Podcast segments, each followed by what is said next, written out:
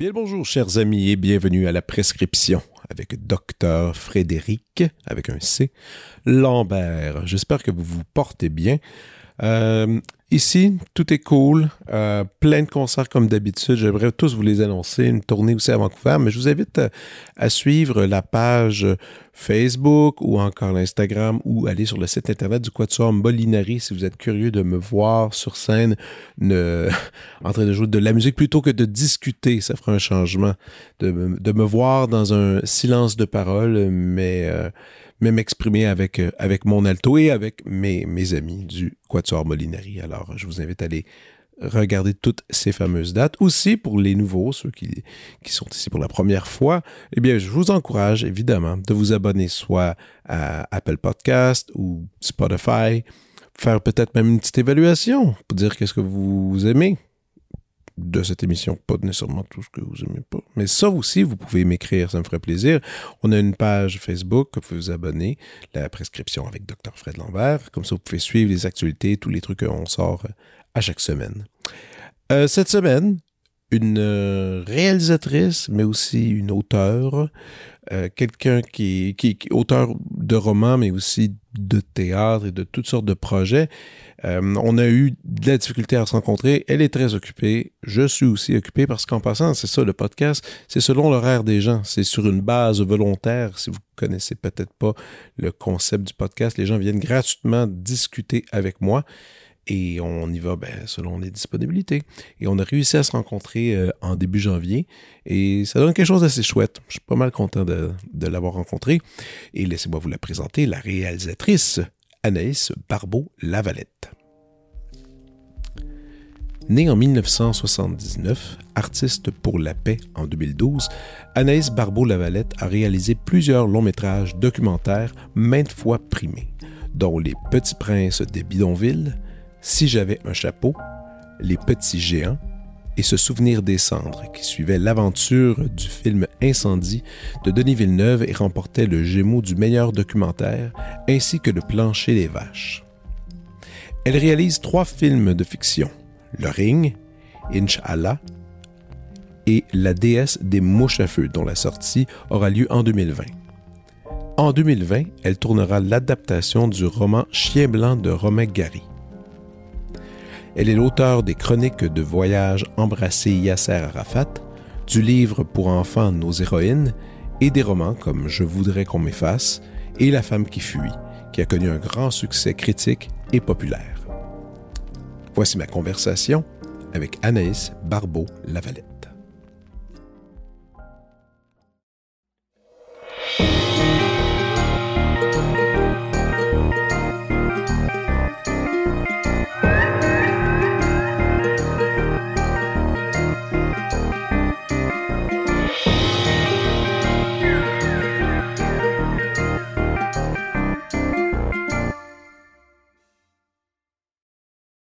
OK, vous êtes allé après la pluie. Ouais, ouais, vous êtes allé où? On était au jardin botanique. Ah, moi, je l'ai jamais essayé, ça. J'ai jamais essayé. Moi, j'ai, on est j'habite proche de Montréal, bon, c'est toujours un peu ma, ma destination, là.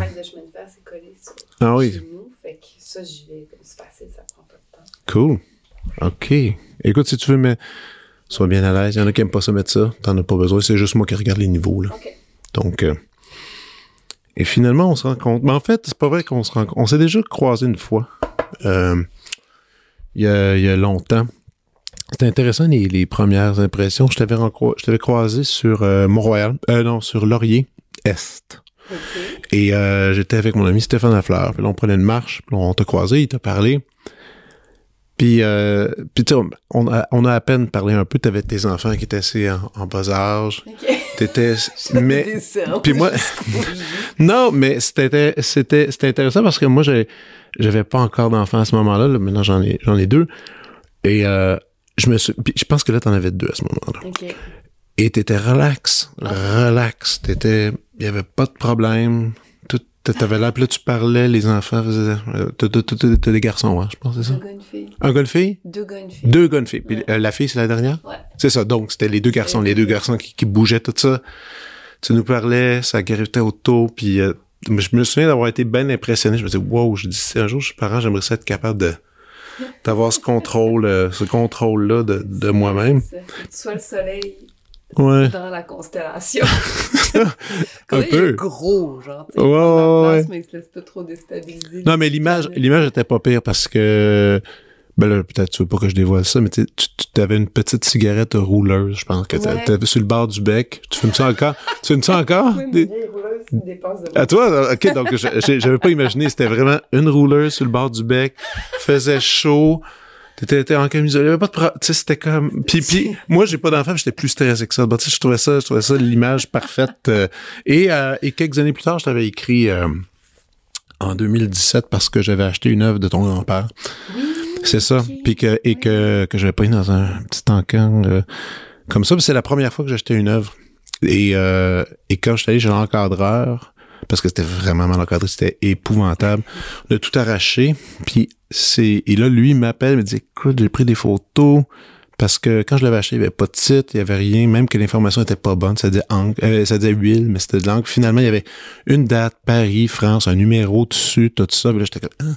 Puis tu m'avais donné les références de Ninon qui, était la, la conjointe et euh, de, Marcel et finalement, elle et moi, on s'est, on mis à faire de la recherche et j'étais allé au fond de recherche, ici à l'UQAM, euh, au fond de recherche de Marcel Barbeau, pour finalement découvrir un titre, euh, une historique de, de tout ça, où est-ce que c'est écrit. Finalement, j'avais comme une petite mine d'art pour définir ce Oh, petit morceau d'art. c'est- c'était la première fois que j'achetais une œuvre d'art en plus, de toute ma vie. Bon, ouais. Oh, ouais, c'était cool. C'était une aventure. euh, du titre? euh, Estérel. Estérel. Fait qu'il a peint là-bas à Estérel. Oui, Estérel. C'est ça. C'est ça. Euh, non, il l'a peint à Paris.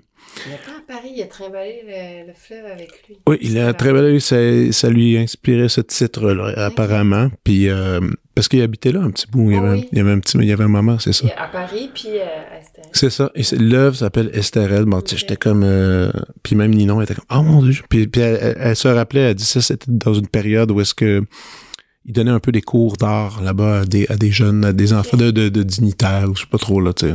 Ah, C'était 1972 en fait. Donc c'était ça. Ah, en tout cas, bref, je m'étais, je m'étais, j'étais bien content. euh, De retracer tout Ouais, de, retra- de, de tracer tout ça, puis en même temps, c'est c'est toujours intéressant. Puis, tu sais, je l'avais acheté juste parce que j'aimais l'œuvre, parce que je, trouvais- je la trouvais belle. Puis là, par après, je me suis intéressé, j'ai regardé les films de ta mère, j'ai lu tes livres, puis là, je me suis embarqué dans votre famille par... euh, ben, je suis pas le seul, d'ailleurs, plein de gens ont embarqué dans votre famille, tu sais. Ben oui, c'est, c'est, fallait, j'ai un peu prêté le flanc à ça, là. J'étais un peu coupable, là, t'es coupable, mais en même temps, je me... Moi, tu vois, mettons, avec ma famille, on est... Les Lambert, on est très discrets. Ma sœur, moi, ben discret, on est... Non, c'est pas vrai. On est super loud quand on parle avec des gens, mais sur notre relation familiale, on est quelque chose qu'on qu'on qu'on garde pour nous, tu sais. Mais quand on réussit à, à faire... À en, en parler publiquement, tu sais, c'est sûr que ta mère l'avait déjà fait avec les films. Toi, t'as vu ça? Est-ce que c'est un peu ça la pointe de le, le début de ta démarche parce que tu puises énormément dans ta vie, dans, dans tous les projets que tu fais. Est-ce que c'est ça la ligne de, la ligne de base, c'est de se regarder dans le miroir puis après de faire OK, on va où avec ça? Non, je pars pas de moi, mais je pars d'une absolue recherche de vérité. Puis, veux, Ok. veux pas, si je veux que mon élan soit entièrement senti, il faut... Il y a des racines personnelles. Mais j'ai jamais eu l'intention de parler de ma famille ou de mettre ma famille à l'avant. Au contraire, même, je te dirais, je suis plutôt très, très pudique. L'idée, c'est vraiment pas de... Tu sais, c'est un accident, la femme qui fuit, là. Tu sais, mes films d'avant... Ouais. Tout ce- oui, tout ce que j'ai fait avant, ça partait pas de quelque chose d'aussi intime. Puis à un moment donné, ce qui s'est passé dans ma, dans ma vie, là, c'est personnel dans le sens où, bon, j'avais fait des films, Le Ring, Inch'Allah, Oui. Hochelaga Maisonneuve, la Palestine, c'est tous des sujets qui, qui m'intéressent des gens que j'ai côtoyés et à Hochelaga et en Palestine que j'ai rencontrés, que j'ai connus. Donc, je me donnais la permission de parler un peu pour eux et avec eux à travers ces films-là. Mais c'était pas mon histoire, c'était pas... Non, non.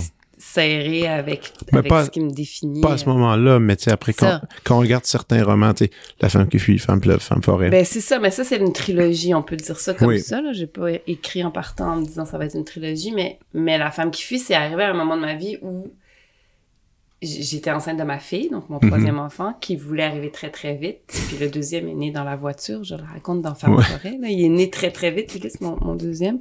Fait que le médecin m'a dit tu bouges pas, tu restes immobile. Puis c'est très difficile pour moi d'être immobile, comme je. Puis et je pouvais ni aller à Ashlaga ni aller en Palestine. Je me suis demandé à, à- qu'est-ce que je fais de ces mois-là qui me restent immobiles avec un enfant qui pousse dans mon ventre. Puis il y a eu cette, cette espèce de fantôme de Suzanne Meloche qui est revenu, OK. Euh, la grand-mère absente. Puis c'est à ce moment-là vraiment que j'ai commencé à, à tricoter la femme qui fuit, mais en me disant ça, ça va être, ça va intéresser ma mère et moi. Point barre, tu sais. Fait que cette espèce d'entrée-là, dans, dans- tu sais, j'avais déjà écrit Je voudrais qu'on m'efface sur les Oui. enfants de Schlager Maisonneuve, mais cette entrée-là dans l'univers de la littérature, puis dans mon histoire personnelle, c'est- accidentel. C'est grâce à mon enfant, c'est grâce à ma fille, en fait. C'est je elle qui l'a amené. c'est elle qui l'a amené, qui m'a fait m'intéresser à la lignée féminine, qui m'a ensuite conduit, rapproché de, de, de, de ce qui est féminin en moi, qui m'a donné envie d'écrire Femme forêt, puis après Femme fleuve. Donc, tu sais, c'est des, des beaux euh, dominos, euh, pas nécessairement conscients, dans le fond. Mais comme tu disais, je- j'essaie de, justement, au contraire, essayer de, de tamiser un peu tout, tout ça, euh, mais quand, quand on se met à, à, à se regarder, justement, puis à regarder, justement, son, le, le passé de nos racines, si on peut dire Mm. ainsi, c'est quand même, ça doit quand même être difficile, ça doit quand même être confrontant. Ça l'était pas où c'était, justement, tu sais, en plus, t'étais enceinte. C'était dans une période où est-ce que tu- en tout cas, je- je- à regarder ma blonde, ça avait l'air d'un moment extraordinaire, paisible pour elle, en tout cas, du moins, là, sa, sa grosse, ses grossesses ont été euh, des beaux moments. Mais des fois, tu, replonges dans ces, dans, dans ces vies antérieures. Est-ce que c'était agréable? Est-ce que c'était, ou c'était, c'est ça, je, je, je- je suis un peu curieux, Par rapport à la femme qui fuit, principalement? Pas de- ben, ben là, oui, parce que là, on- c'est parce qu'on en parle là, là. En fait, c'est même pas la bonne, c'est pas la raison pour laquelle on se rencontre aujourd'hui. On je voulais parler de nos fleurs, mais tant qu'à être là, on peut en parler. Oui, c'est ça.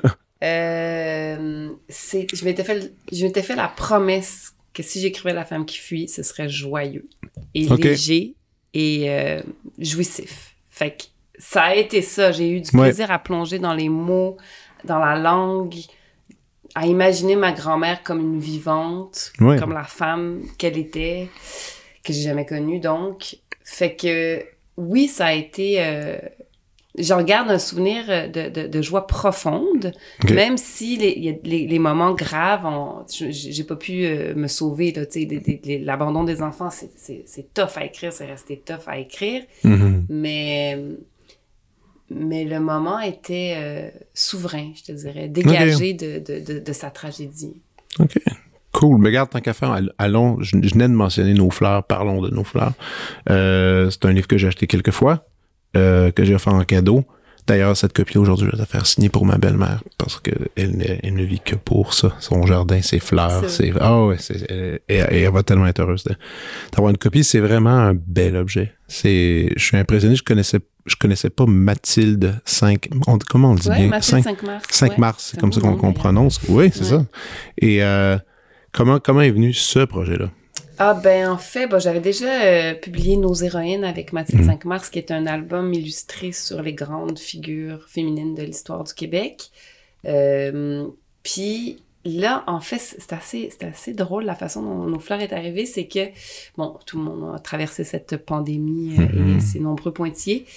Euh, nous, on s'est isolés euh, à la maison de campagne pendant presque un an, à, à deux familles, dans une vieille, vieille cabane. Non, où est-ce qu'il y a plein deux familles. d'insectes, puis des bébites, puis beaucoup de vie. C'est une maison extraordinaire, mais elle date de 1880. Fait elle est toute vieille, Wow. tout au milieu d'une immense forêt. euh, que je connais bien parce que c'est ça, mes, mes parents ont une maison voisine que, je, que, que j'habite à temps partiel depuis mes 10 ans. Puis tardivement, avec des amis, on a acheté euh, la maison de... de Ah, vous avez fait ça, acheter avec des en- amis. En, gang, en fait. Ce qui fait que... Dans ça cette- marche, ça, ça marche, ça. Moi, ça- combien de fois je me suis fait proposer ça, puis j'ai toujours un peu peur d'acheter en groupe, parce que ça doit être compliqué pour partager l'espace, tout ça. Vous autres, vous avez réussi à faire ça assez Ben, paisiblement. nous, c'est, c'est- ça fait plusieurs années qu'on est à, on est à neuf, en fait, deux familles. Donc, euh, nous cinq, puis ma meilleure amie, puis ses deux enfants, puis son chum. Fait que Wow. Euh, mais là, pendant la pandémie, on a été donc presque un an avec cinq enfants de 3 à 10 ans, puis quatre adultes euh, avec une maison fissurée où il y a des coccinelles et beaucoup de d'animaux, puis puis des cours à donner aux enfants. Donc, j'en arrive aux fleurs dans le sens où, bon, j'ai, d'abord écrit Femme Forêt suite à cette année de pandémie-là, où est-ce que on est, c'est ça, en cocon avec ce qu'il y a de très, très beau dans le sens où on réinvente l'apprentissage. Si on nous disait, il faut enseigner aux enfants parce qu'il manque l'école. Tu sais, moi, je vais pas leur enseigner les maths, c'est pas vrai, là. Fait on se divisait les tours de classe, puis moi, je me suis penchée sur ce qui pousse autour. Grâce à leur curiosité, j'ai appris le nom de tous les arbres, de toutes les fleurs, de toutes les plantes qui, que je côtoie depuis tout petite, mais qui pour moi formaient un bloc. euh, Mais que tu connaissais, nature. mais tu connaissais pas nécessairement encore tous je ces les noms-là. côtoie, mais je les connaissais pas. Tu sais, c'est à partir du moment où tu sais, décortiques ce gros bloc nature en mille identités que tout à coup, tu dis, mon Dieu, c'est vaste, puis c'est bien plus compliqué que je pensais, puis c'est bien plus fascinant que je Ah pensais. ouais. Fait que grâce à eux, en fait, c'est vraiment par l'intermédiaire des enfants que on, partait les pieds dans, dans, neige au début des- de, de, de l'éclosion des premiers bourgeons, à commencer à, à nommer tout ce qui pousse. Puis eux, c'est des éponges, donc ils apprenaient très, très vite. Puis on, on revenait à la maison, puis on décortiquait tout ça. Puis ça, donc j'ai d'abord écrit Femme forêt, qui est un qui est un roman pour adultes, Mhm. mais en me disant, euh, il me reste euh, l'album qui nous permet d'identifier les fleurs, mais qui raconte aussi leur histoire, leur mythologie. Euh, puis c'est ça nos fleurs en fait. C'est comme le ricochet d'après euh, Femme forêt, qui est plus mon rapport au territoire, puis mon apprentissage de, de la Ouais. langue du territoire. Puis, puis là, c'est ce qui me restait à faire. En fait, j'avais envie d'une rencontre avec, avec les fleurs qu'on côtoie, qui soit euh, à la fois poétique et didactique. Tu sais, je pense que les, les enfants et les parents peuvent reconnaître les fleurs avec le livre parce que Oui. l'illustration de, de Mathilde nous permet tu sais, de les reconnaître, mais en même temps, c'est des fleurs personnages. Donc, elle a euh, illustré chaque fleur avec un visage de soit de femme, soit d'homme, soit d'adulte, soit de de, de Ah vivant oui. en tout cas. Puis euh, puis moi j'ai écrit des textes donc qui sont au jeu en me mettant Ouais. dans la peau de la fleur, ce qui était extraordinaire à faire. J'ai adoré faire ça. Euh, donc c'est ça. C'est à la fois le fun à lire pour des adultes. Ah, puis- et moi, je les ai lus avec, euh, avec mes filles. Ça passe super bien. Mes filles ont 9 et 6 ans. Puis, Ouais. des- wow, oui, oui, oui, ça passait en masse. Ben, tant mieux, c'est ça. Puis c'est après ça, j'ai l'impression que l'œil s'aiguise. Si tu te promènes, puis Mhm. ah oui, ok, ça c'est du mélilo parce qu'il y en a en ville aussi. Là, de toutes ces, Mhm. La plupart de ces fleurs-là poussent partout. là. Ah, c'est très cool. Puis en plus, c'est euh, c'est un beau cadeau pour une illustratrice, tu sais, de se lancer là-dedans, dans, ce, dans cette idée-là. Comment ça marchait votre échange? C'est Ben, toi qui... Mathilde, en plus, elle est botaniste. Tu sais, C'est pas seulement une, une- une- une illustratrice extraordinaire, mais elle, elle, elle tripe sur les fleurs. Puis les plantes, c'est sa vie. Là. Elle habite en campagne. Puis, elle- OK. puis la façon dont on a procédé, c'est un peu à l'envers. Euh, D'habitude, tu sais, les, les textes sont écrits, puis l'illustratrice s'en c'est ça. Là, c'est l'inverse. Elle a, elle a fait beaucoup de dessins, puis elle me les a envoyés. Ce qui est très beau, c'est que ce que j'avais envie de raconter sur les fleurs était présent dans le dessin. On avait vraiment le même lien aux fleurs, puis aux, plantes, puis... Puis encore là, c'est important de dire que c'est pas une espèce d'ouvrage encyclopédique dans le sens où c'est des kicks, c'est des espèces de coups de foudre pour des fleurs qu'on aime. Euh, il y aurait pu en avoir mille autres. Euh, Il y en a qu'on a choisi, d'autres qu'on n'a pas choisi, mais c'est vraiment parce qu'on a des histoires reliées à certaines des fleurs. Euh, tu on a tout un rapport intime à certaines fleurs sans nécessairement qu'on s'en vrai. rappelle. Mais tu sais, fait que ces histoires-là sont dans le livre aussi. Tantôt, je te disais, ah, je parlais du- de ta famille, on parlait de- de- d'essayer d'écrire sur toi, sur ta famille. Mais là, tu vois, encore une fois, hein, avec la pandémie, t'as eu le, t'as réussi à faire, ben, t'as fait Femme Forêt. Là, ici, avec les enfants, on dirait que tu réussis à maximiser tout ton temps et personnel et de t'en inspirer pour faire quelque chose d'artistique. Moi, c'est ça que je trouve impressionnant. En fait, j'ai dit à des amis il y a pas longtemps, je ah, bientôt, je vais rencontrer Anaïs pour un podcast. Tout le monde me, me disait le même commentaire. Ah, pourrais-tu essayer de savoir comment fait? Comment elle fait pour tout embarquer là-dedans? Puis d'a- d'avoir une aussi grosse production. T'as quand même une... Quand on se met à regarder ton catalogue artistique, parce que on peut dire, euh, tu oui, je pourrais dire tes films, non, mais c'est un catalogue artistique de différents styles d'art. C'est une grosse pile. C'est moi, c'est moi, ça me fascine un peu l'organisation en plus les trois enfants, tout ça. Moi, je, je me considère productif, Mais là, quand je me mets, évidemment, il faut pas toujours regarder les autres. Mais quand je mets, quand je me, j'ai commencé à monter ton dossier puis à regarder, j'étais comme, mais mon Dieu, c'est, c'est, c'est étourdissant, mais c'est cool en même temps parce que c'est toutes les bonnes choses que tu fais. Mais je, comment ça marche dans ta tête? Y a-tu un truc, t'es-tu d'une sévérité organisée, Ben, en fait, j'aime précise? j'aime ça. J'ai tellement pas de réponse concrète à donner à ça parce que je sens pas que je travaille beaucoup, tu sais, dans le Ah, sens non? où j'ai pas un rapport au travail. euh, mon rapport au travail est très joyeux. Fait que oui, je suis assidue puis rigoureuse.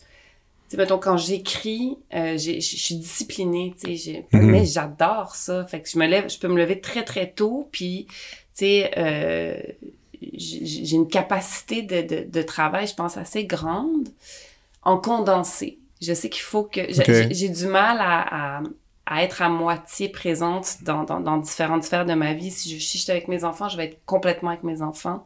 Si j'écris, je vais être complètement en train d'écrire. Donc, souvent, il faut que je m'extrais de, de, de ma vie. Je m'en vais en semaine d'écriture, mettons une OK. semaine. Tu t'isoles. Je m'isole, mais cette semaine-là, elle vaut un mois de présence, de qualité de présence, tu sais. OK, OK. Si je vais me lever à 4 heures du matin, j'allume ma bougie. La façon dont j'écris, c'est pas que j'écris vite, c'est que ma, ma présence la- au texte, mon rapport à la création va être tellement entier que quand je reviens, c'est ça, je, suis- je, je suis une meilleure mère, puis je suis une meilleure amoureuse, puis c'est comme c'est tout est... Ouais. Fait que je pense que c'est- c'est c'est peut-être une partie de la réponse. Après ça, Mais comme tu dis, quand même discipliné, hein? oui, oui, c'est quand sûr, même, c'est, présent. Avec plaisir, mais... Ben, tu viens de dire disciplinée. 4 heures du matin, il y a une discipline.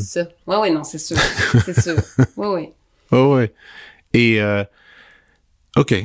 Je, Ben- trouve ça, inté- je, trouve ça, je trouve ça intéressant. Mais c'est, non, mais c'est- plusieurs projets en parallèle dans le sens où je serais pas capable d'écrire un film en même temps que j'écris un livre. ah, c'est ça, je voulais savoir. Donc, tu fais pas ça. Mettons, tu fais aujourd'hui deux, trois heures sur le film, plus tard, un, un petit deux heures sur un autre truc. Quand c'est un projet, c'est un projet. Ouais, OK. ouais. Donc, tu baignes dedans, tu restes dedans. Oui, c'est ça. Ben, je trouve ça, c'est la façon idéale. Des fois, évidemment, si un scénario est très avancé, je vais pouvoir, sais, les bonnes heures de ma journée, c'est le matin, je vais les donner à quelque chose qui est plus naissant, plus fragile. Mhm. Puis, je peux, quand, quand, quand j'ai un autre projet qui est déjà plus solide, qui est déjà né, en fait, là, je Mhm. peux, je peux, je peux le polir en, en- Quand tout le monde dort. Non, non, quand tout le monde dort, non, là, je... je... Non, mais 4 heures du matin, tout le monde Ah dort oui, dans le la matin. maison. Ouais, non. Mais Tout le le monde soir, dort dans la maison, mon, cerveau, il est ailleurs. Le, soir, je suis plus en mode rêverie qu'en mode euh, création. OK. Ouais. C'est ton... euh, après le chef des enfants, là, après les devoirs et, euh, et tout le temps là, là, à un moment donné. Oui. non, Faut- faut- faut errer ailleurs. de- ouais, la Je me posais une question co- concernant, je voudrais qu'on m'efface. Euh, est-ce que c'est le seul projet que tu as écrit et que t'as pas et que d'autres gens ont réalisé? Je me demande pas. Euh, oui, je pense bien. Ouais, c'est... euh, En fait, Je voudrais qu'on m'efface. J'ai tourné un documentaire dans, dans Hochelaga Maisonneuve qui s'appelle Si j'avais un chapeau, en fait, Mhm. qui était tourné dans plusieurs pays, dont Hochelaga. Puis j'ai tourné Le Ring, euh, euh, qui se passe aussi dans Hochelaga Maisonneuve, en- qui est un film, mon premier film de fiction. Oui. Fait que quand j'ai écrit Je voudrais qu'on m'efface, pour moi, c'est comme si mes trois souffles de, de rencontre avec le territoire hochelaguien puis ses enfants, puis j'étais allée au bout, tu sais, dans le sens où quand euh, Eric m'a appelé pour faire euh, une série avec Je voudrais qu'on m'efface, moi, j'avais déjà l'impression d'avoir fait ça avec Le Ring. Puis en plus, c'est un réalisateur que j'estime Oui. fait que j'y ai quand même pensé parce que c'est c'est un peu laissé aller ces personnages, mais j'avais confiance en lui, puis j'avais déjà exploré, moi, avec la caméra, ce, ce- ce territoire-là, fait que je sentais pas que... Mais t'avais confiance, mais en même temps, tu trouvais pas ça. euh, C'était pas difficile? Laisser aller un, oui. des écrits? Oui. Oui, oui, c'est sûr que c'est... ben, difficile, c'est un gros mot. Non, mais c'est un difficile. mot, mais tu sais, moi, je. En plus, ils sont inspirés de, de, de, de personnes que je connais, les personnages dont je voudrais qu'on m'efface, fait que c'est plus cette translation-là, tu sais. C'est sûr que moi, je les aurais pas incarnés de la même façon Mhm. que lui, mais ceci dit, ça... ça, ça- sa connaissance du territoire, il voulait, il voulait lui aller en, à transférer ça à Montréal-Nord.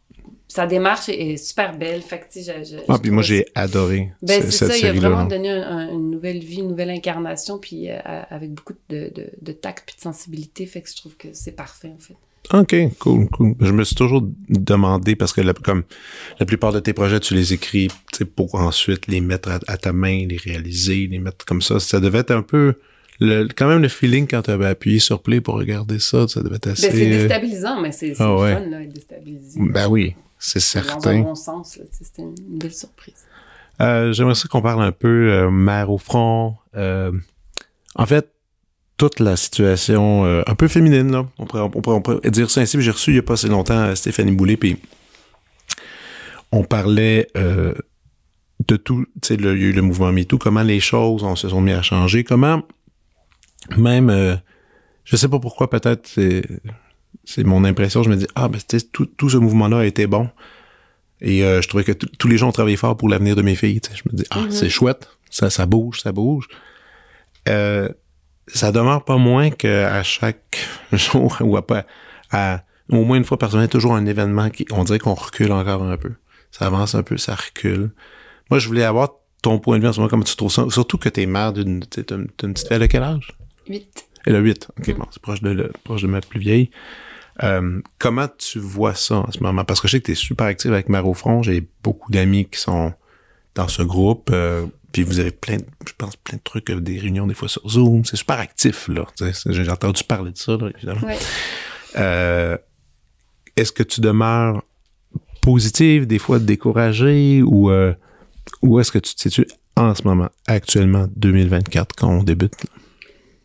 Ben, tu vois, c'est sûr que la, la, j'ai, co-créé Mère au front avec Laure Varidel. Mhm. C'est- ça, ça a changé ma vie dans le sens où, euh, avant d'être les deux mains dans ce mouvement-là, je, t'a- je t'aurais répondu autrement. Le sentiment d'impuissance était vraiment euh, présent, souvent. Puis j'avais pas l'impression... Frustrant, peut-être, ou... Ben, euh, même pas frustrant, parce qu'au moins frustrant, il y a un peu de colère, mais non, éteignant.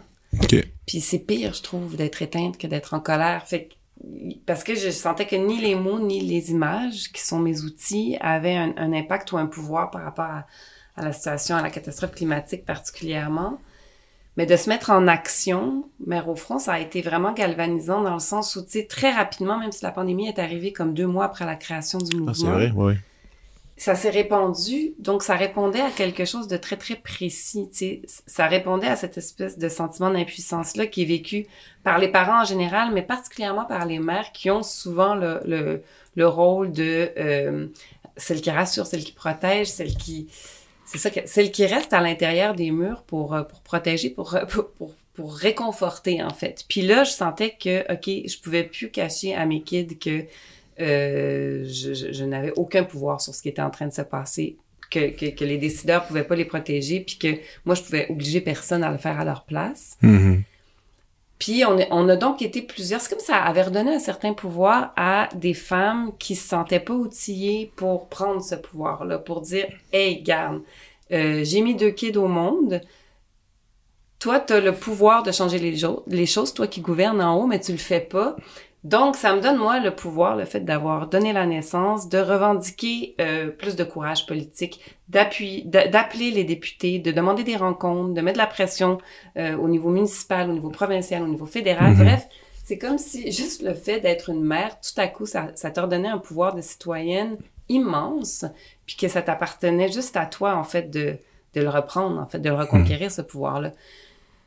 Puis les résultats de, tu sais, ce que Mère au front a donné depuis ses trois ans d'existence, c'est- assez fou, en fait. Il y a vraiment des résultats concrets. Fait que c'est sûr que, tu sais, quand tu me demandes Dans les résultats concrets, mettons, Ouais. les, lesquels que t'es le plus fier ou heureuse de voir? Ben, il y a beaucoup de victoires, puis elles sont pas toutes euh, quantifiables. Je pourrais te sortir des chiffres dans le mais non, mais je disais plus, mettons, des événements que... Ben, il y a eu des immenses manifestations, il y a eu Mhm. des die-in devant les bureaux des ministres, il y a eu des rencontres avec euh, les politiques. des autant- discussions. Des discussions autant avec euh, ministre de l'Environnement que le ministre de l'Économie, que le ministre, de- que, Legault lui-même, c'est-à-dire que c'est des rencontres qui habituellement sont refusées aux groupes environnementaux. Là, euh, nous, on, on, on, on est accueillis pour éventuellement ouvrir un dialogue. Est-ce qu'il y a des répercussions concrètes suite à ces rencontres-là? Oui, pas assez à notre goût, mais il y en a quand Mais même. Il y en a quand même, c'est mieux que rien. Ceci dit, je pense que l'autre bord euh, de, de, de, de l'action qui est plus dans la colère, dans la manifestation, dans quelque chose de plus rebelle, me parle aussi peut-être davantage, je te dirais. Mhm. Donc, il y, a, y y ça qui bouillonne aussi, puis il y a surtout des milliers de maires qui sont mis en, en, en marche, puis on l'a vu dans les dernières élections municipales, il y a une présence de femmes vraiment plus forte qu'avant. Puis c'est pour la plupart des femmes qui sont dans Mère au front. Fait il y a, il y a vraiment une espèce de, de réappropriation de ce pouvoir-là, une reprise de, de, de, de pouvoir de, de la place politique, en fait, qui, qui, qui est très importante, je pense. Ça, ça me donne quand même de l'espoir. Le fait que euh, quand on demande à ma fille de me dessiner là, dans son cours, c'est beau parce qu'il avait fait des petites, des petites cases, genre qu'est-ce qu'elle fait maman dans le salon, qu'est-ce qu'elle fait maman dans la cuisine, puis la principale qualité de maman, fait que là c'est écrit avec sa petite écriture d'enfant, principale qualité de maman, elle n'est pas sage. Qu'est-ce qu'elle fait maman dans la cuisine? Elle chante avec une cuillère. Qu'est-ce qu'elle fait? OK, là je dis, si ma fille se fait ce portrait-là, c'est quoi être une mère, donc ne pas être sage, puis euh, dans la cuisine, elle n'est pas en train de faire à manger, mais elle chante avec une cuillère. Ouais, Je trouve ça cool. C'était quoi son représentation de son papa? C'était-tu l'homme sévère? Euh, c'est pas l'homme sévère. Mais tu sais, je, pense que ça nous appartient aussi de, ça, de dessiner aujourd'hui c'est quoi devenir une femme pour, pour, les petites qui poussent après nous. Puis j'ai l'impression que tout est possible pour elle. Ben moi, écoute, pour avoir deux, deux, deux petites filles et de voir déjà juste la, j'en ai souvent parlé, mais la quantité maintenant de littérature qui s'adresse à des filles, de la littérature jeunesse, c'est extraordinaire parce que même au tout début, puis même dans les dernières années, là, ça a pas mal explosé. Mais au début, ma, ma, ma, plus jeune qui commençait à lire, elle savait pas, tu sais, les histoires ne la concernaient pas. c'est bête à dire, mais même toi, euh, jeune, il y avait des livres qui mettaient des héroïnes en premier plan. Euh, quand tu jeune, il n'y avait pas... Okay, courte échelle, il y en avait quelques-uns à la courte échelle, mais... Mais là, maintenant, c'est clair. Tu, sais, tu, vas, tu vas à la, à la bibliothèque, il y en a partout. C'est le cas en cinéma. Euh, les, voix ont vraiment explosé. Là. Les voix féminines, ça, ça, fait du bien pour, tout le monde, pour les gars aussi. Oui, mais pour euh, justement, toi, je t'envie un peu quand même parce que j'aurais bien aimé voir la, comparaison garçon-fille dans la même maison puis voir cette espèce de dynamique puis qui est quand même quand même différente un peu par, moment puis tout ça. Euh, moi, tu vois, dernièrement, je parlais avec un, un, ami qui est, qui est pédiatre. Puis on parlait des euh, justement des, des, des problèmes qu'on peut avoir chez les jeunes garçons, des fois chez les filles aussi, dans le sens que dans le comportement ou même différemment. Puis il me disait, lui, lui, il envoie, il voit combien de centaines par, écoute, il voit tellement d'enfants. Puis il dit, il dit, c'est, c'est, il dit, j'ai un peu peur, tu sais, pour l'avenir en ce moment par rapport à l'écart justement des comportements. Il dit aujourd'hui, il dit les garçons, ils ont ils ont moins de focus. Il dit c'est quelque chose, il dit je le vois en les, en les, en les rencontrant. Euh, et, et puis il dit au contraire, les filles elles sont de plus en, encore plus à leur affaire, puis ils, sont, ils performent bien. Il dit c'est presque à penser qu'un jour les femmes auront juste plus besoin des hommes pour euh, pour vivre carrément. Il dit c'est il dit moi je le vois, il dit ils sont petits là, mais tu sais mais je vois que la prochaine génération les filles vont être complètement indépendantes de l'homme. Ben il serait temps. Hein? Ouais ouais ouais. ouais. Elles le sont déjà quant à moi. Mais euh, mais chose certaine, je sais pas, j'ai pas une, une vue euh, plombante comme un pédiatre sur le, sur l'enfance là, mais je sais que euh, les jeunes femmes dans la vingtaine aujourd'hui sont tellement inspirantes là, parce que dégagées de beaucoup beaucoup de poids qui appartient à ce qu'on a dessiné pour elles avant là, tu sais, puis j'ai l'impression que vraiment les, les, les, cloisons sont en train d'exploser. Je trouve ça cool que tu dises 20 ans parce que c'est, tu sais, c'est surtout en ce moment les choses bougent tellement. Ouais. Ça bouge vite. Puis moi, moi j'enseigne à l'université, bah, c'est justement exactement cette tranche d'âge-là, puis je te confirme ça. C'est ça, hein, dans la définition du, du, genre, même du couple, des relations, euh, c'est beau, là. En tournant la déesse des mouches on était, sais, la gang était beaucoup... Euh, c'est ça, entre 15 et 20 ans. Puis ah oui, c'est vrai. Ben wow, OK, cette gang-là, ils sont vraiment magnifiquement ailleurs déjà, là, tu sais. Ah oui. Ils brassent tout ça au niveau du féminisme, au niveau de l'affirmation, tu sais plein de doutes aussi en même temps, mais... Ben, comme tout le monde. Quelque chose de bien ben ancré, je trouve, rafraîchissant. Oui. Puis ça, ben ça, c'est le fun aussi, que c'est une chance de, de, de, côtoyer les plus jeunes. Puis de, moi, moi, je, moi, je suis chanceux parce que j'enseigne aussi à des adolescents, puis tout ça, puis de voir le changement de pensée. Puis souvent, on a une espèce de les médias, je trouve, ont un regard assez sévère là, pour les pour les plus jeunes tout le temps. C'est un peu ça, là, sais. Mais mais il y a des, il y a des magnifiques jeunes en ce moment là, tu sais, qui utilisent justement, je trouve, qu'ils utilisent bien Internet, euh, pas rien que de la mauvaise façon, de la bonne façon pour s'enrichir, pour connaître des choses. en tout cas, bref. Euh, Et oui, avoir, les, avoir des garçons dans la maison, tu sais, comme tu disais, en ce moment, c'est super trippant parce qu'on voit que les jeunes générations de jeunes filles se développent bien, tout ça. Toi, trouves-tu que c'est un, un défi, justement, avec des jeunes garçons? Est-ce est que tu trouves que c'est. C'est quoi ces défis-là pour toi? En tant que mère, justement, et justement, mère au fond, féministe, ça, quand, quand tu viens le temps d'éduquer tes garçons. Mes garçons sont, sont, sont nés féministes, là. Ils n'ont pas le choix. ben, c'est là où euh, c'est délicat dans le sens où euh, je pense qu'on a vraiment beaucoup mis de l'avant la puissance des femmes chez nous. Euh, dans, dans, ta maison, tu Dans ma maison, dans mhm. ma maison. dans, autant dans les, dans les lectures que dans les films, que dans les postures qu'on peut avoir, mon chum et moi, quand on parle de, de, de, la place des femmes et du féminin. Que, je pense qu'il faut être tendre avec le masculin aussi. Moi, je veux faire, je veux être délicate puis très tendre avec avec avec tout ce qui est très très très très beau dans le fait d'être un homme aussi. Je veux qu'il pousse en n'ayant pas honte, en étant fier, en étant tendre, en ayant un regard. Mais le mot euh, tendre, je l'aime, c'est bon oui, ça. Oui, c'est ça. Puis ça, c'est euh, c'est délicat parce que parce que il y, y, a beaucoup de colère accumulée pour prendre notre place comme femme. Puis j'ai, on a beaucoup on a beaucoup mis ça à l'avant, puis je, je veux que ma fille soit, ma fille soit glorieuse, puis souveraine comme, comme, comme jeune femme qui pousse euh, dans, dans, un monde qui est encore à, à, faire, à fabriquer pour les femmes, c'est pas gagné. Non. Puis en même temps, c'est pas en, c'est pas en étant euh, contre ou en colère contre les gars que ça va se gagner ce territoire-là? Je pense, puis, je pense que c'est pas ça qu'on transmet de toute façon parce qu'on est ultra complice. Puis on, mais j'ai l'impression que je pense qu'il va rester euh, à réinventer une place pour euh, c'est quoi être un, un, homme dans cette nouvelle définition de, de du féminin aussi, tu sais. Puis que ça va se faire ensemble, ça, tu sais. La, la femme qui fut se termine comme ça, je suis libre ensemble, moi. Mm-hmm.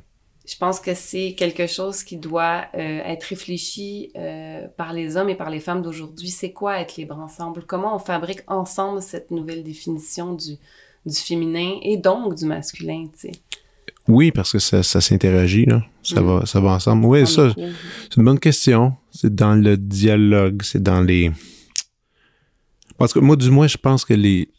Peut-être, évidemment, c'est toujours un, un regard comme ça, mais tu sais, je trouve que les choses vont mieux, les discussions sont mieux sur ça. Mm-hmm. Mais c'est toujours quand j'ouvre les médias que je me, je me rends compte, il y a comme des, des faits qui arrivent ici et là, puis à chaque fois, tu sais, comme, comment, comment il s'appelle... Euh, Là, là, on en parle un peu moins, mais il y avait un moment où est-ce que tout le monde couvrait des articles sur lui, Andrew Tate, mhm. par exemple, tu sais, où là, tu disais, OK, il y a quand même, il y a encore ces pensées-là, et qui sont très populaires, parce qu'il est populaire, on peut pas dénier, tu sais, je veux dire, il est présent sur les réseaux, il est célébré, il y avait un article, je sais pas si tu avais lu la série d'articles dans la presse là-dessus, ou est-ce que c'est comme une mère qui dit je sais pas c'est où je me suis trompé elle dit j'ai élevé mon garçon de bonne façon tout ça puis finalement un jour il a découvert Andrew Tate avec ces, espèces de, de, valeurs super traditionnelles puis même limite un peu agressives. Mm-hmm.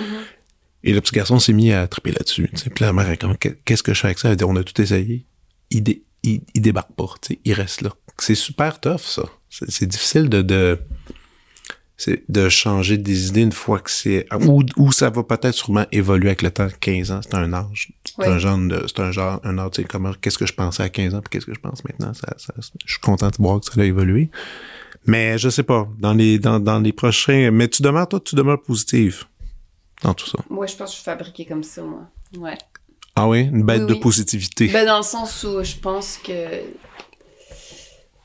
je trouve, je trouve que c'est plus paresseux d'être pessimiste. ça me prend du courage d'être optimiste. Puis je pense que moi, j'en fais un, un peu mon cheval de bataille. Puis je, je, suis très informée. D'habitude, j'ai l'impression que ça va avec euh, le fait de rendre les armes ou d'être pessimiste ou de dire à quoi bon parce que mon Dieu, c'est vrai qu'on on a l'air d'une espèce qui apprend très peu de ses propres erreurs. Là. Mm-hmm.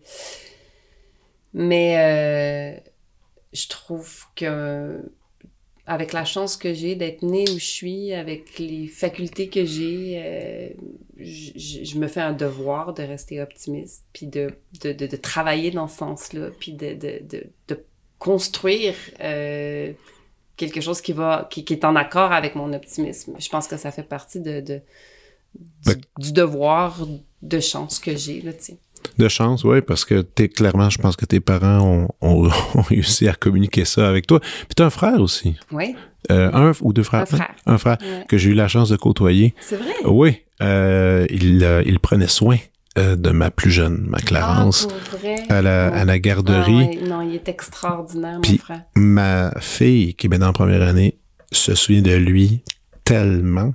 Ça avait été, écoute, il y avait une activité, moi, j'avais, je, ben, tous les parents, on capotait sur, sur, sur lui.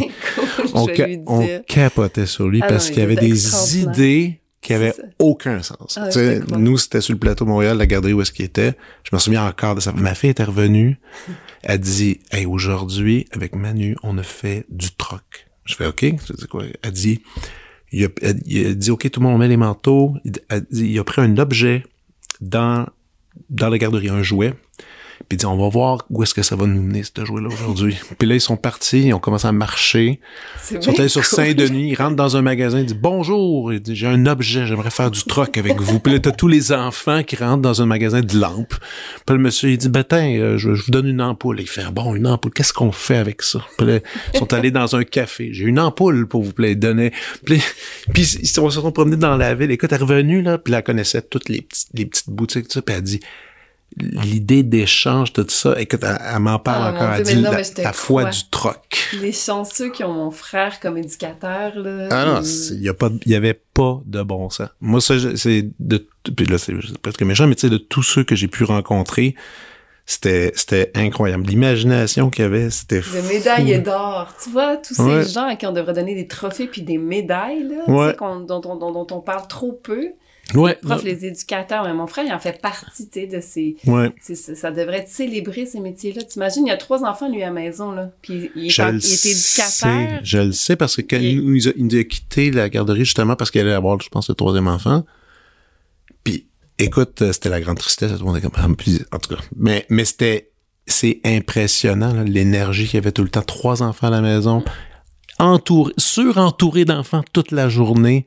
Il connaît le nom de tout le monde, connaît les, les, écoute, il nous donnait des updates hallucinants sur ma, en tout cas, j'ai, j'ai, j'ai, j'ai appris plein d'affaires sur ma fille que je savais pas qu'elle faisait, qui était, qui était un petit peu, euh, faisait des mauvais coups, tout ça. Lui, il- lui, il voyait tout ça, puis tu sais, il, nous- il nous faisait dire un beau, euh, il nous écrivait des détails. là. Moi, j'en reviens pas encore de, Wow. de, de lui. Ouais, donc, euh, Ben, je vais lui dire. ouais, c'est drôle, hein, quand même. Ouais. Il, y a, il, y a, il y a des, ouais, les éducateurs, c'est des sacrés métiers. Ouais, des sacrés métiers. euh. Si toi, tu sais, le, l'art est venu à toi, ben, pas probablement, à cause de tes parents, qui, qui- les deux qui sont des artistes, mine de rien, ça, ça se dégage sur les enfants un peu, j'ose penser. Toi, le sens-tu que c'est en train de c'est en train de passer le flambeau avec avec euh, avec tes jeunes ou euh, ou Ben, non? c'est présent dans la maison dans le sens où c'est comme. euh, Mais est-ce qu'ils ont déjà un, un- un goût à aller vers ça? Euh, ben, ils sont petits, mais mon deuxième, Ulysse, il est au Petit Chanteur du Mont-Royal, donc il, Ah, il est déjà chante dedans. et il pianote, euh, Il est très dedans. bien d'ailleurs. Non, mais les chanteurs, dis-moi, il faut, faut le faudrait le mentionner haut et fort. C'est extraordinaire comme formation, cet endroit-là. C'est très, très rigoureux, très, très Et- demandant. Ouais, puis c'est... Et pour les parents aussi, c'est Oui, demandant. Ouais, vraiment.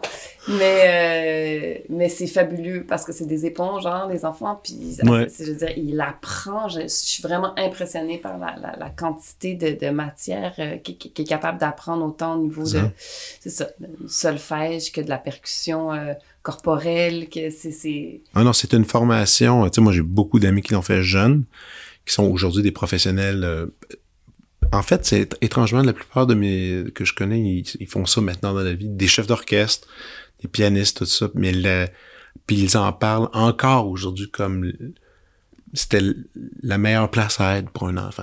Mais parce qu'on, on, on- les gens connaissent peu le- la rigueur, mais c'est vraiment une maîtrise, tu sais. Ah oui. Émile, mon chum, il l'a fait, la- les petits chanteurs euh, du Ah, puis il dit, il y a plein d'expériences que je mets pas dans mon CV, là, mais les petits chanteurs, je le mets, parce que c'est, vraiment une formation, là, c'est, Ah une oui. de ces strates professionnelles, là, tu sais. Mais c'est, c'est difficile à comprendre que parce, parce qu'on apprend très très très jeune à nos enfants d'avoir leur voix, leur leur identité, tout ça.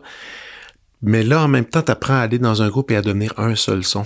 Mhm. C'est quelque chose, ça. C'est intéressant, mais c'est un esprit de communauté aussi qui se développe. Tu dis, moi, Ouais. tout seul, voici mon identité, mon identité Ouais. sonore, mais là, en groupe. Il faut que je me fonde. Il faut Ben que je, il faut que, il faut qu'on qu'on soit on tous une équipe. seule identité. Une seule identité, un seul Ouais. son. Souvent, à travers des chants, évidemment, c'est la chorale, mais tu sais, ils ont, ils ont comme un beau répertoire, mais il y a en plus des chants sacrés, Ouais. de différents styles. C'est vraiment à chaque fois, à chaque, à chaque fois que je les entends, j'en reviens pas comment ils réussissent à garder un standard ultra élevé de tout ça. C'est vraiment, ben ça, c'est une, bonne chance que.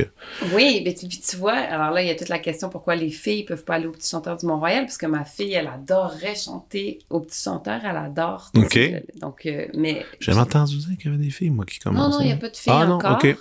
Puis c'est pas parce qu'ils veulent pas de filles, mais c'est vraiment parce que y y c'est pour un accord des voix, à un certain moment, Oui. il y a une, une partie des, des Quand petits ça se chanteurs met qui muet, ouais.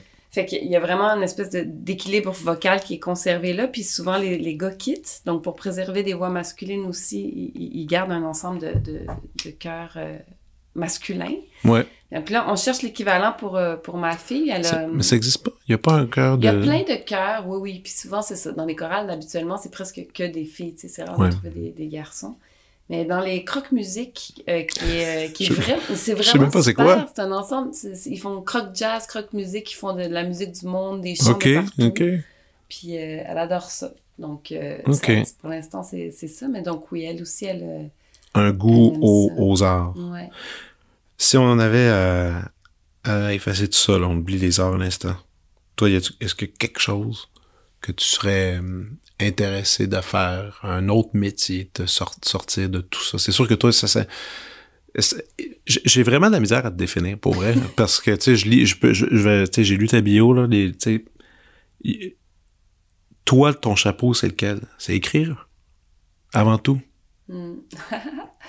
c'est drôle, mais moi, j'ai, hum, jusqu'à tout récemment, je disais que mon métier principal, c'est cinéaste. Donc, quand, mettons, on se connaît pas, on se rencontre, je fais, c'est quoi ton nom? Tu Ben, ah, maintenant, je, je suis cinéaste et autrice. C'est nouveau que j'assume complètement le côté autrice. c'est nouveau? Ouais. Pourquoi? Pa- Parce que pour moi, euh, j'ai fait mes études en cinéma et en études internationales. Donc, le fait que je fasse du cinéma ancré dans, dans le monde, dans, dans, dans, dans le social ou dans le politique, c'est vra- c'est c'est vraiment mon- mon- ma trajectoire m'amenait vers, là, vers faire du cinéma, on peut dire engagé, même si j'aime pas tant que ça, ce terme-là. Mais, Qu'est-ce qui te dérange dans ce terme-là? Euh, ben, parce que je, je fais pas du cinéma engagé. là. Je trouve pas que c'est... Ben, Ben, je pense que, tu sais, être... Je, ben, je- je sais ben, pas engagé exact- à une idée, ou je sais pas, on peut, on peut, on, ce, ce mot-là, on peut le stretcher là, pas mal aussi, là. Ben oui, en fait, je trouve que c'est un mot un peu euh, galvaudé, qui sonne creux, qui veut plus dire grand-chose. là. Mhm. C'est un mot euh, comme Paul Piché, mettons. C'est J'adore Paul Piché. Non, Je non. me dis, à partir du moment où tu mets l'étiquette engagé, on dirait que ça devient lisse puis un peu plat. Non, je comprends. tu comprends, c'est... J'aurais envie que ce soit plus incarné que ça. Je- Tu dirais d'abord du cinéma politique. Ben, du cinéma qui euh, participe d'une certaine façon au, au monde, qui, qui, qui, qui bouleverse, qui dérange, qui fait Mhm. avancer des idées, j'espère. En tout cas, c'est ça qui, qui provoque, tu sais, qui, qui, qui, ouais, qui fait bouger les petits strates qui parfois peuvent être figés en nous, qui, qui crée un déséquilibre, qui, qui fait réfléchir, qui émeut, mais engagé, je trouve ça, je trouve que c'est un gros sac. On sait pas trop qu'est-ce qu'il veut dire, là. Ouais, je peux voir. Puis là, évidemment, puis là, donc, t'as commencé maintenant à dire, euh, quand, dans des événements que tu connais, que, qui, qui- parce qu'il faut toujours se définir rapidement devant les gens. C'est une drôle de manière qu'on a, mais c'est ça qu'on fait, c'est bonjour, quel est ton nom, qu'est-ce que tu fais dans la vie? Mhm. Puis là, tu te dis maintenant cinéaste. Cinéaste, autrice, parce autrice. que maintenant je vis aussi des mots, puis Ben ouais. j'adore cette possibilité-là parce que j'ai besoin d'écrire. Fait que tant mieux si les gens ont envie de me lire, je me trouve vraiment chanceuse que ça se puisse. J'aurais écrit de toute façon parce que j'en ai besoin, mais, mais le fait que je sois lue, ça me, ça me, ça me touche, puis ça fait que ça, ça, ça me donne un, un deuxième métier aussi. OK. Puis je dis mère au front aussi. Puis, euh, puis là, les documentaires scéniques que je, que Ouais. je fais à- avec Émile prennent, ont pris une belle place aussi. C'est Ouais. comme un- un- une forme hybride. Là, où- Ça revient, là. Ah oui, c'est ça. On- on- donc, on reprend le, le dernier documentaire scénique qui s'appelle Pas perdu. Euh, cet hiver à la Place des Arts pour la dernière fois. Donc, euh, c'est au Théâtre Maisonneuve, produit par, par du CEP. Ben ouais. Puis on le prend, on le refait au Grand Théâtre de Québec aussi en juin Ça, c'est pour cool. la dernière fois. Ouais, ça c'est c'est immense, mettons, cette expérience-là, le, le succès que ça a, l'espèce d'engouement du public Ouais, ouais. et de la critique en même temps. Je pense que ça vient toucher vraiment des cordes très, très, très sensibles. Les gens sont vraiment bouleversés par ce spectacle. Mais les gens et le, le théâtre documentaire en ce moment connaît euh, c'est le bel âge là, je dirais en ce moment. Les gens aiment ça Oui, sentir. puis je pense que cette, cette forme-là est vraiment euh, singulière, dans le sens où nous, Oh. habituellement, dans le théâtre documentaire, c'est des acteurs qui reprennent des propos documentaires, un peu comme J'aime Hydro. Nous, Mhm. c'est pas ça. C'est vraiment euh, la, la, rencontre entre la matière documentaire. Donc, moi, je passe à peu près un an à aller rencontrer des personnages du vrai monde que j'interviewe juste avec une preneuse de son, donc sans caméra. Le matériel est donc audio, vraiment comme un, un- court métrage juste à l'audio. Est-ce qu'un monteur sonore va venir créer des effets puis habiller l'entrevue? Puis Émile magnifie ça sur scène. Donc, sur scène, la vraie personne est là. La personne que j'ai rencontrée euh, à l'autre bout du Québec se déplace, vient sur scène. Évidemment, c'est pas des acteurs, donc on leur demande pas d'interpréter quelque chose de neuf. Ils vont pas se jouer. Toute la proximité est au son, c'est projeté dans la salle. On a vraiment l'impression de rencontrer la personne par le son, par cette espèce d'intimité-là de la première rencontre. Mais sur scène, la personne, donc avec son vrai corps, ses vrais gestes, euh, fait ce qu'il est habitué de faire. Donc, euh, par exemple, euh, Réal euh, sort de son garage en Gaspésie puis va venir tis- tisser une, une raquette en babiche. Puis, euh, Non, mais écoute, j'ai, moi, je viens, moi, j'ai, j'ai mes billets pour, euh, pour ça. J'ai hâte de le voir. Moi, j'ai entendu, évidemment, comme tout le monde, toutes les, les belles ben, je critiques, tout je ça. dirai donc pas, pas trop, mais... Non, mais c'est correct. En fait, c'est correct que t'en parles. Il y en a qui vont l'entendre puis ils vont vouloir. euh, Ben, c'est ça, c'est la dernière fois qu'on le fait. Puis, Ben ouais. euh, c'est ça, Dernière peine de fois ou, dernière fois ou prolonger peut-être l'idée dans un autre projet de ce genre? ou- Non, c'est le dernier documentaire scénique qu'on fait aussi. Ça Ok. fait- C'est notre quatrième, puis c'est beaucoup, beaucoup, beaucoup, beaucoup, beaucoup de travail. Mhm. C'est tellement euh, inusité comme forme que, tu à- C'est comme du cinéma au son que t'amènes au théâtre. Fait que même les, les coéquipiers, les, les gens de théâtre Ouais. avec lesquels Émile travaille, il- il- c'est une forme à apprivoiser. Fait que ça prend euh, des centaines d'heures, Ah, plus que d'habitude, en fait, pour que ça soit rendu possible. C'est, ça fait qu'on est très, très fiers du résultat, mais tu sais, ça fait que ça, ça, c'est, trop de montagnes à gravir. Là. T'as-tu une forme d'art que t'as, justement, là, tu sais, t'as fait le théâtre documentaire, super. Est-ce qu'il y a une autre forme d'art ou un style que, que t'as pas touché, que tu voudrais essayer, que, que ça reste en tête en ce moment? Euh, ben, je travaille sur un projet de film d'animation, ce que j'ai jamais fait encore. OK. Ouais, un, un documentaire d'animation euh, qui est vraiment à ses premiers pas. On est en train d'explorer. euh, Là, tu vas pas me dire que tu dessines puis tu fais de l'animation Non, non, en plus, non, je dessine pas, mais euh, ça va être incarné de façon euh, animée, Ok. en fait, sur la désobéissance civile. Donc, c'est un, c'est un, c'est un projet de longue haleine, mais c'est ça. T'es dans l'écriture, là, t'es dans la On scénarisation. est je dans la, dans la scénarisation puis dans l'exploration de, de, de l'animation, du style animé qu'on va prendre. Wow. wow. T'as-tu le droit de dire avec qui tu travailles, euh, le visuel? Je suis comme curieux. Ben, on ne sait pas encore. Je Ok, co-réalise ok. avec Arnaud Bouquet, avec qui j'ai déjà travaillé en documentaire. C'est l'ONF qui est associé au projet, euh, mais on ne sait pas encore euh, avec quel artiste on va, on va travailler. Euh, Hmm. On va travailler en rotoscopie. Donc, l'idée, c'est que j'ai rencontré, moi, les grands, euh, les grands piliers de, de l'histoire de la désobéissance civile. Donc, euh, Cool. Anna Arendt, euh, Taureau, euh, Martin Luther King, euh, que je vais pouvoir rencontrer pour vrai, qui vont être joués par des acteurs, mais ouais. après, on va travailler en animation pour qu'ils soient... Ah, ça, c'est le fun, Ouais, ça. ouais, ça va être vraiment le fun Puis à faire, comme un fantasme. Ouais, puis visuellement, ça peut être, ça peut être assez, ça peut être assez pété, en fait. Ouais, C'est ça qui est, qui qui est cool. ouais. Toi, chanter? Chanter? Ouais?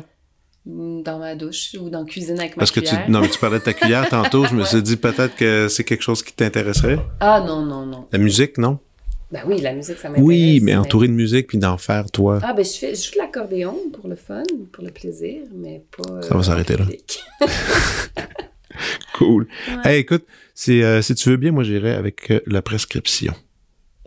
Est-ce que tu as amené ta petite feuille de prescription? Ah non, j'ai pas amené des prescriptions. OK. Non, mais je vais en faire. Moi, je suis capable de faire ça. Ah, t'es capable de faire ça même. Tu sais, en fait, ce que je demande, c'est toujours trois ou quatre trucs Oui, euh, que tu souhaiterais que tout le monde voit, lit, parfait. goûte ou quelque Wow. chose de culturel. ça peut aller dans, ça peut aller de d'un livre à un film, à un restaurant, à une app. C'est vraiment, Ouais. en fait, c'est la raison de notre rencontre aujourd'hui. Bon, c'est parfait, je suis prête. Ah, OK. Euh, Je t'écoute. Donc, prescription littéraire. Euh, Marie-Hélène Voyer, euh, la poétesse qui a grandi euh, sur une ferme. J'adore de rappeler ça parce que je trouve que sa poésie sans la ferme, j'adore ça. Elle a grandi sur le bord du fleuve. Elle a écrit Mourons des champs. Donc, ce serait ma recommandation parce que les gens, des fois, ont peur de la poésie comme s'ils n'allaient pas comprendre. Mais cette poétesse-là, elle est euh, foudroyante, bouleversante. Son écriture est magistrale. Je pense que tout le monde devrait la lire puis la connaître. Tout Moi, ce qu'elle écrit pas. est formidable, mais Mourons des champs, vraiment, là, c'est... Elle a gagné le prix des libraires de... cette année en, en poésie pour ce livre-là, puis c'est, c'est vraiment, Ah, vraiment phénoménal. Je l'adore. Euh, Cool. D'ailleurs, je la remercie euh, dans, dans ce livre-là. Non, dans... C'est-tu dans Nos fleurs? Non, je la remercie dans Femme fleuve. Femme Parce fleuve. que OK. c'est elle-même une, une femme fleuve. Euh, Mais aussi, j'aimerais ça recommander le, le livre Forêt, qui est un. un- c'est pas un- un- une- de la littérature, en fait, c'est un guide qui permet d'identifier euh, ce qui pousse autour de nous, puis Forêt. comment ça peut atterrir dans nos assiettes. Euh, c'est grâce à ce livre-là que, que j'arrive à ma prescription culinaire. Tu parles de, de, de, de forêt. De Gérald de Gaulle, ouais, exactement. C'est, c'est des guides de cueillette de tout ce qui pousse autour, puis on peut le, apprendre à le cuisiner. Euh, Wow. on- nous, on a fait, on a développé un rituel avec euh, mes enfants, qui est la cueillette de mélilo. J'en parle un petit peu dans nos fleurs. Fait qu'on a identifié le mélilo, qui est une, une petite fleur très délicate, là, euh, une fleur Oui. euh, avec des petites, c'est comme une longue longue tige avec des petites euh, fleurs blanches. Puis ça sent très très bon, puis ça pousse partout, ça pousse en ville, ça pousse les craques de trottoir, ça pousse en campagne. Oui, on en voit partout. Aussi partout, ça sent super bon. C'est notre vanille euh, boréale en fait Mhm. on la cueille, on la fait sécher, euh, puis on la, on la fait tremper dans de l'alcool très très fort, à 60 à 90% pendant à peu près trois mois. Puis après, on, on garde juste euh, l'essence, sans les fleurs. Ça sent super bon, puis ça devient de la vanille en fait. Tu peux Ah ouais. utiliser dans, comme tu utilises de la vanille dans les gâteaux, dans les, dans tout ce que tu veux. Comme la vanille, mais c'est pas. euh, C'est notre vanille c'est- boréale, en fait. Ok. Plutôt d'importer de la vanille qui coûte super cher d'ailleurs, on, on- on- on utilise l'essence de mélilo, en fait. Nous, on la fabrique, mais ça s'achète, là, ça s'achète au marché. Mais Ah tu peux la fabriquer, c'est super facile. Donc ça, c'est- ce serait ma recommandation culinaire parce que c'est le fun à faire, puis ça goûte super bon. Puis, euh, C'est très cool. C'est une, petite- Ouais. une recette, une petite recette. Ouais, euh, c'est bon. Pour les gâteaux. Pour les gâteaux, ouais, pour les gâteaux, pour tout, en fait. Euh, donc, littéraire, culinaire. Après, qu'est-ce que tu m'as dit? Bon, tu sais, ça peut être cinéma, ça peut être. euh, ça peut. Là, j'avais dit tantôt resto. C'est un, un endroit que tu aimes bien, que tu voudrais encourager. Mais Théâtre. Ça peut être ça aussi. Ben, théâtre, euh, c'est ça. J'ai parlé de, de Pas perdu, mais si je vais reparler de ça. Je suis pas, je suis pas du tout gênée de, de parler de mon propre spectacle, parce qu'après, c'est sa mort, puis j'ai de la misère avec ce qui meurt. Fait que. Ah ouais, les, pro- les fins de projet comme ça, tu trouves ça, tu trouves ça triste? je trouve que ça aurait pu, ça aurait pu être brou, ce, ce- ce- ce spectacle-là, tu sais. Écoute, on n'a jamais vu ça. Il y avait des line-up pour venir voir Pas perdu. On refusait du monde, Ouais. t'imagines? Donc, pourquoi on le ferait mourir quelque chose qui pourrait vivre tout le temps? Ouais. C'est qu'à un moment donné, les salles s'épuisent. Là, tu sais, on a joué au théâtre d'aujourd'hui, au TNM, Ouais. au Diamant à Québec. Là, on va être au Puis- théâtre Maisonneuve. On parle d'un succès, là. Parce que, tu sais, justement, on disait que dernièrement, les théâtres en arrachent pour remplir les salles. Vous, c'était un beau succès. Là, Donc, quand ça fonctionne, c'est que ça va toucher à une corde très, très ouais, spécifique. Donc, ouais, ça... ça... Mais j'aime bien Brou. T'as-tu déjà vu Brou? Non. Moi non plus. Là, je serais allée si j'avais continué. Il fallait que ça meure. Pourquoi? Il fallait que ça meure? Donc, euh, pas perdu, ben c'est ça. C'est son dernier sursaut avant une, avant une fin imminente. Fait que Ouais. oui. Ouais, ça Cinéma, toi, c'est quoi le. Est-ce que que t'as des films de chevet? Euh, ben, tu vois, en ce moment, il y a une rétrospective de Mac Malbaf, qui est un cinéaste iranien euh, à la Cinémathèque. Donc, euh, lui, Mohsen Mac Malbaf, a fait des films extraordinaires. Puis sa fille, Samira Mac Malbaf, en a fait aussi. Fait que la rétrospective, c'est jusqu'à jusqu'à mi-janvier, je pense. Puis c'est vraiment deux grands cinéastes iraniens. Donc, ça mélange les deux, les deux Ça mélange cinéastes. les OK. deux. Euh, puis ce qui est très beau, c'est qu'en Iran, en fait, il y a encore beaucoup de censure.